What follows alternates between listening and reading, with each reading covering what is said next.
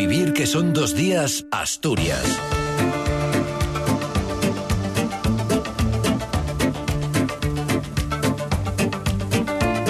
¿Qué tal? Buenos días. En este sábado 27 de enero, en una jornada en la que la Agencia Estatal de Meteorología nos advierte de que tendremos temperaturas máximas excepcionalmente altas para esta época, de hasta 22 grados incluso en algunos puntos.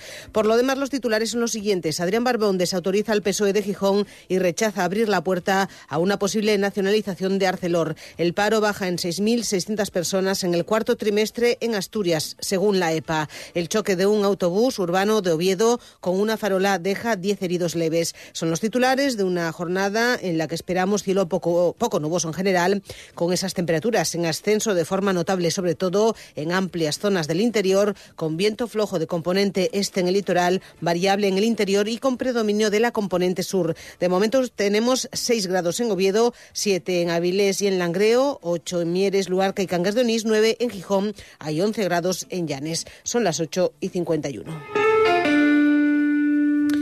El presidente del Principado, Adrián Barbón, celebró ayer el Día de Asturias en Fitur, la Feria de Turismo de Madrid, donde también se refirió a la situación de Arcelor y los planes de descarbonización de la multinacional que cuenta con ayudas públicas importantes e inversiones que ahora la siderúrgica amenaza con frenar. El PSOE de Gijón se descolgaba un día antes poniendo sobre la mesa una posibilidad, abrir la puerta a una posible nacionalización de la compañía si no se cumplen los eh, compromisos con Asturias. Ayer el presidente y también líder de la Federación Socialista Asturiana Adrián Barbón, aseguraba que esa opción no está en los planes del Ministerio ni del Principado, que son los que pueden hablar de este asunto. Somos los que tenemos en este sentido los datos, los ingredientes, el análisis, la realidad de la negociación y lo que sí puedo decir es que el ministro de Industria está implicado, lo dijo ayer públicamente, en la transformación industrial. Para nosotros es fundamental. Todavía ayer de noche estuve hablando con él y hay una coordinación perfecta, Gobierno de Asturias, Gobierno de España.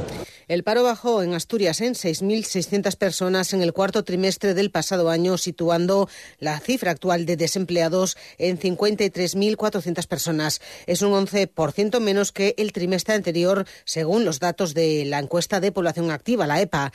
En cuanto a la ocupación en términos anuales, creció un 4,56% con respecto a 2022. Estos datos interanuales son mejores, son mejores que los del conjunto del país, donde la ocupación crece por debajo del ritmo en que lo hace Asturias con un 3,8%, mientras que el valor de descenso del paro en nuestra región, según siempre la EPA, casi triplica el registro a nivel nacional. La directora del Servicio de Empleo Asturiano dijo ayer que estas cifras de empleo constatan la buena evolución del mercado laboral en la región. También UGT destaca la tónica positiva en la evolución del mercado en todos los sectores, con la excepción de la agricultura, incluso en colectivos con especiales dificultades para el empleo, como son mujeres o jóvenes. Javier Campa, responsable de empleo en el sindicato, también destacaba ayer el crecimiento de la contratación indefinida.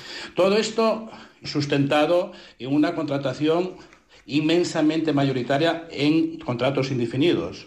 la contratación indefinida ha crecido más de un 90% en este país y por supuesto que es debido y gracias a la reforma laboral. Nadie lo puede dudar a estas alturas. ¿no? Luces y sombras le ve a la EPA, sin embargo, María José Gutiérrez de Comisiones Obreras. Le resulta preocupante la situación de los parados de larga duración en Asturias y de los hogares con todos sus miembros en paro, además de la destrucción de empleo en la industria. Más de la mitad de los parados lleva más de un año en el paro.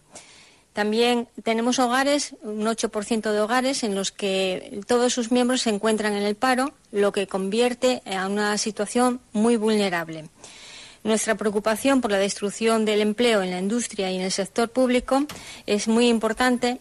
La patronal es moderadamente optimista. Por su parte, Ignacio García es el director de apoyo corporativo de la Federación Asturiana de Empresarios. Vemos claramente una mejoría, tanto en lo que se refiere a la disminución del paro, del desempleo en más de 10.000 personas, como en el crecimiento de los ocupados. Hacemos, por lo tanto, una valoración moderadamente positiva. El choque de un autobús urbano de Oviedo en la tarde de ayer contra una farola en la calle Arzobispo Guisasolá se saldó con 10 personas heridas leves. Se investigan las causas del siniestro y si tiene relación con un despiste del conductor que, por lo demás, dio negativo la prueba de alcoholemia. En todo caso, lo que sí dejó fue retenciones en la zona a última hora de la tarde. El accidente se produjo mientras el TUA circulaba por el lateral del parque del Campillín sin que haya otros vehículos ni peatones implicados. Ser Gijón.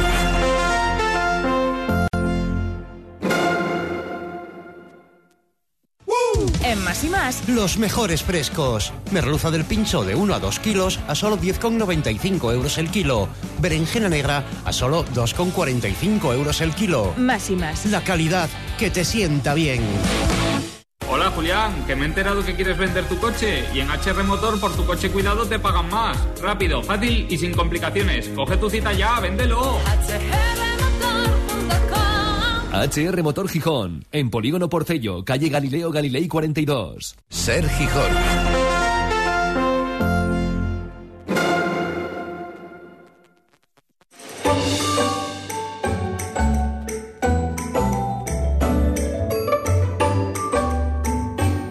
Ser. El poder de la conversación.